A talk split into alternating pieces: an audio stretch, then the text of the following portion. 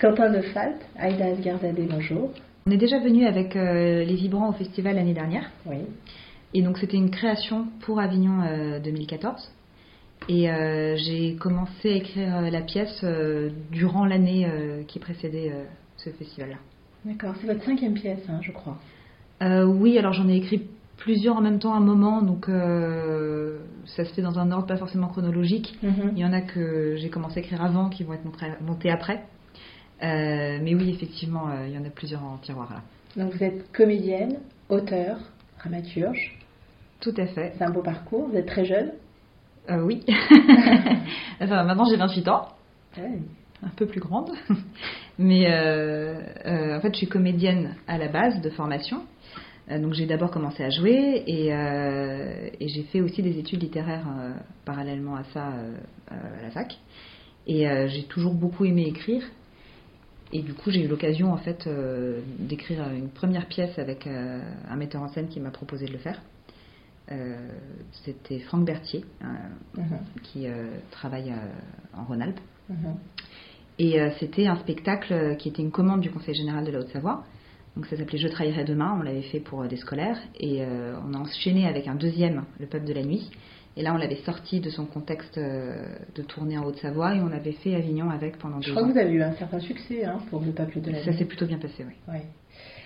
Comment vous est venue euh, l'idée des vibrants? Parce que justement, vous êtes jeune. Pourquoi avoir euh, eu envie d'écrire une pièce autour euh, de ces gueules cassées?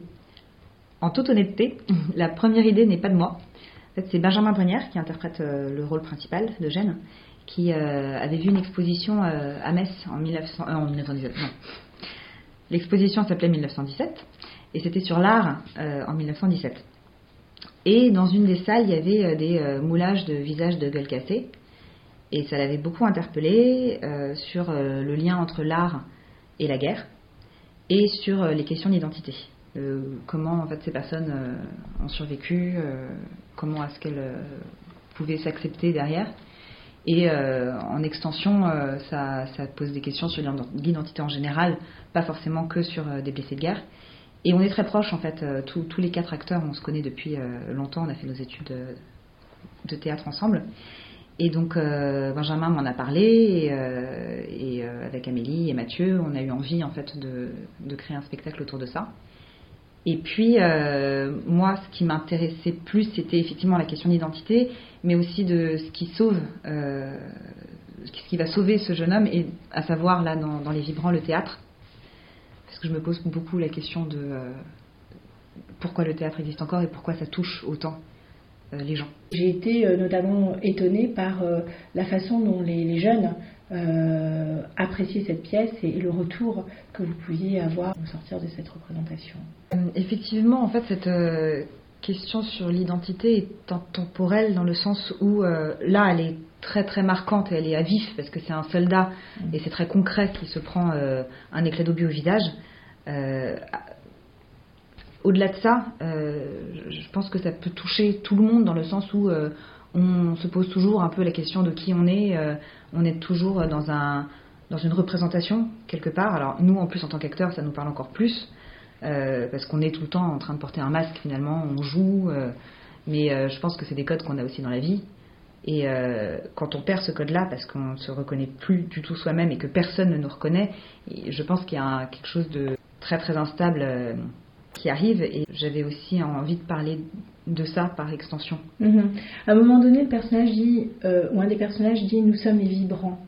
Euh, qu'est-ce que c'est exactement, ces vibrants? Alors, les vibrants, c'est euh, un terme qu'employait Sarah Bernard pour parler des comédiens. Et je trouvais ça vraiment très très beau. Elle dit Nous sommes des vibrants. Notre vraie vie à nous, elle n'est pas là. Elle est dans le foyer incandescent de toutes les passions vécues ou rêvées. Mhm. Euh, et, euh, ça, c'est ce qu'elle dit elle. Euh, c'est elle qui le dit vraiment. C'est dans sa biographie. Mhm. Et ça m'avait beaucoup beaucoup marqué. Et j'avais eu envie de d'étirer un peu cette idée-là. et dans la pièce, donc c'est le rôle de Sarah Bernard hein, qui le dit à Eugène. C'est une histoire complètement inventée.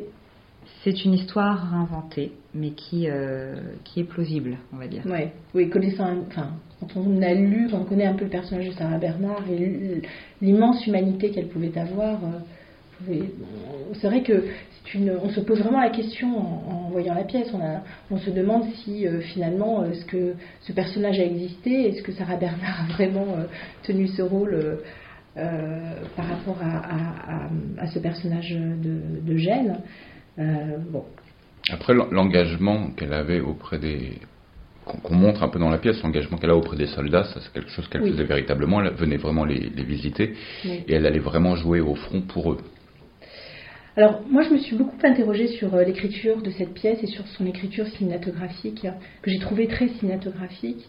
Je me suis demandé pourquoi vous, Quentin de Falt, avez-vous décidé de mettre en scène cette pièce et qu'est-ce que vous pensez que euh, une, euh, le fait de mettre en scène un texte comme celui-ci apporte de plus que, que, ne saurait le faire le cinéma. Ben Parce que déjà, euh, c'est un sujet éminemment théâtral et, j'ai repensé, c'est rigolo parce que j'y repensé un petit peu hier. Quel, quel sujet? Qu'est-ce qui est éminemment théâtral? Je trouve, et les gueules cassées dans leur représentation qu'on peut en faire. Oui, parce qu'il y a eu beaucoup de films autour de, de, ce thème-là. C'est pour ça que je vous pose la question. Et on a un début qui ressemblerait presque à, euh, euh, je trouve, un film. Euh, la Chambre des officiers. Oui, La Chambre des officiers. Donc je, me suis demandé, tiens, après on se détache du film, bien entendu, qui n'a rien à voir, mais je me suis demandé est-ce que finalement la pièce de théâtre apportait de plus ou non à, à cette. oui, à ce texte. et à une mise en scène comme celle que vous avez choisie. Dans la mise en scène, il y a une volonté de, d'intégrer petit à petit le spectateur euh, et de le faire rentrer avec des degrés euh, successifs dans la chambre de Gênes euh, par un, tout un système de, voilage, de, de tulle qui, qui, font apparaître et disparaître. Et il y a une bonne partie de la pièce, une bonne première grosse partie de la pièce où toutes les scènes sont véritablement voilées. Elle est écrite comme ça, la scène. Il y a cette superposition d'espace-temps dans son écriture, ou ça, c'est la touche de, Quentin de euh, Elle est écrite comme ça?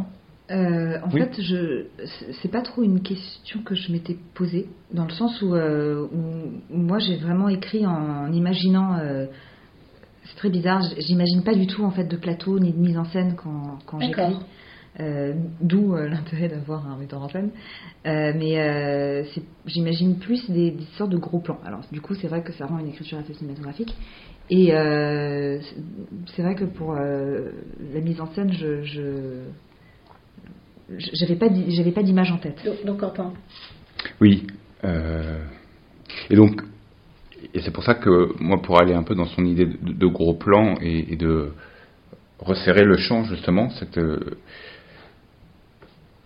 avec cette tulle et, le fait de pouvoir s'approcher petit à petit, je trouve qu'il y a quelque chose de très théâtral que le cinéma ne pourrait pas finalement redonner réellement parce que bah, après c'est la chose toute bête qu'on est vraiment au théâtre, qu'on est vraiment en face de ce malade.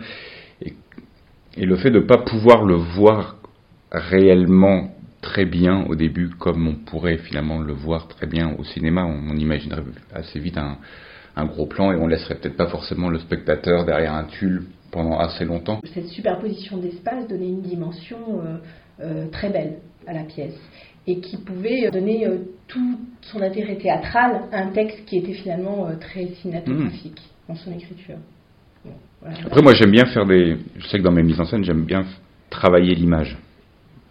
Et peut-être un peu finalement comme quand on travaille une image au cinéma aussi, la, construire d'une certaine façon. Vous allez me dire que tous les metteurs en scène font ça, mais c'est vrai que moi j'accorde une importance euh, assez élevée à, la lumière et à la scénographie et au, placement des, comédiens. J'aime bien les construire un peu comme un tableau, et c'est pour ça que j'assume pleinement de laisser euh, des scènes entières derrière des tulles parce qu'au début, on m'a dit, j'avais eu certains retours, même avant qu'on le crée, à défilage, on m'a dit, c'est peut-être un petit peu long de laisser euh, les gens à l'extérieur et de juste entrevoir ce qui se passe. Ce que je, peux entendre, mais euh, quoi, comme vous dites, ça participe pleinement de cette théâtralité étrange pour moi. C'est de, de faire le choix de faire rentrer petit à petit les gens et au fur et à mesure du spectacle, les tulles vont un petit peu s'ouvrir, comme au fur et à mesure du spectacle, Gênes va avoir sa bande qui s'enlève aussi et se montrer. Et... Je, trouve que l'univers que vous arrivez à créer sur scène est un, est un univers par moments très onirique, euh, dans lequel euh, tout se fait et se défait devant nous, mais aussi à notre insu. Probablement. Après, c'est vrai que la, question de l'onirisme, c'est toujours quelque chose difficile à expliquer parce que euh, c'est beaucoup de ressenti. En fait, quand on fait une mise en scène, euh, c'est aussi des retours qu'on me fait souvent sur mes spectacles, l'onirisme, mais c'est pas forcément quelque chose. Euh, c'est bête à dire, mais moi, je, trouve souvent des idées de mise en scène en rêvant. Mm-hmm. Et, et, même parfois, je me dis, euh, est-ce qu'elles sont vraiment justifiées ou pas? Mais il se trouve que je, me, je fais toujours un point d'honneur à conserver les idées de mise en scène que j'ai en rêvant, même si je n'arrive pas forcément à l'expliquer, c'est toujours des idées que je vais garder et que je vais mhm. mettre. Euh, parce que je trouve ça bien aussi de ne pas pouvoir euh, toujours clairement tout expliciter. C'est aussi un peu l'idée de l'exposition qui est associée à la pièce en même temps, je trouve, dans, dans ses visages. Mhm. Euh, alors, elle est, qui est le, peintre? Samia Raoult. C'est une artiste que j'ai rencontrée il y, a, il y a trois ans et qui avait déjà travaillé euh, avec la compagnie. Euh, nous, on est en résidence à Épinay-sur-Seine et dans ce cadre de cette résidence, elle avait fait une exposition de dix tableaux inspirés de tous les spectacles qu'on avait déjà montés. Mhm. Et elle n'avait pas encore fait les vibrants parce que c'était l'année où on était en train de créer. Et, moi, j'avais envie que, parce que comme elle, a une patte de peintre qui correspond complètement à l'esthétique des spectacles que je peux faire, j'avais vraiment envie qu'elle elle traite les vibrants et du coup je lui ai proposé de faire ça pour, pour Avignon. Donc là elle a fait huit toiles assez torturées, assez, assez terribles pour certaines aussi.